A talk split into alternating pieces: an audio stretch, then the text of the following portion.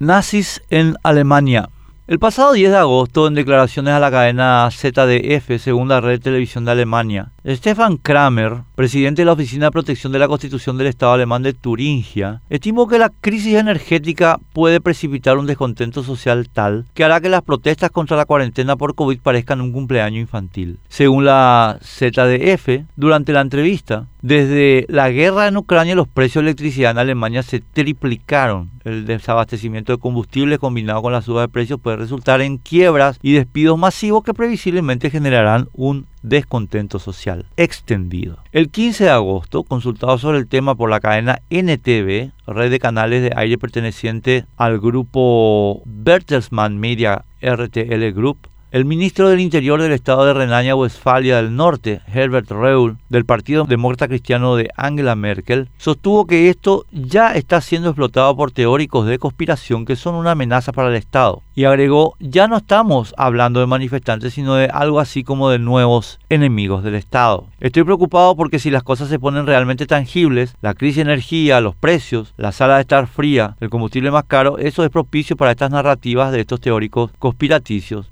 el ministro comentó que si se mira en Internet, en Telegram, están yendo crecientemente hacia esos temas, la guerra de Ucrania, la crisis del gas, la suba de precios, y están tratando de ganarse a más gente. Reul agregó que su preocupación en consecuencia es asegurar el poder de la policía sin importar las circunstancias y mencionó que los servicios de seguridad del Estado se están preparando para protestas potencialmente violentas en los meses venideros. La lógica del ministro Reul es exactamente la misma, idéntica en todo, a la que usaba Adolfo Hitler para suprimir demostraciones de contento social en Alemania. Los que critican la política del gobierno alemán sobre energía son teóricos de conspiración, son enemigos del Estado y quienes se manifiesten en contra de esas políticas deben ser reprimidos. La política del gobierno alemán, desastrosa por cierto, no puede ser criticada, las libertades de expresión y manifestación serán reprimidas. Agradeceré a cualquiera que quiera explicarme en qué se diferencia la posición de Reul de las que sostiene cualquier dictadura para mantenerse a pesar de que sus políticas sean rechazadas por la población.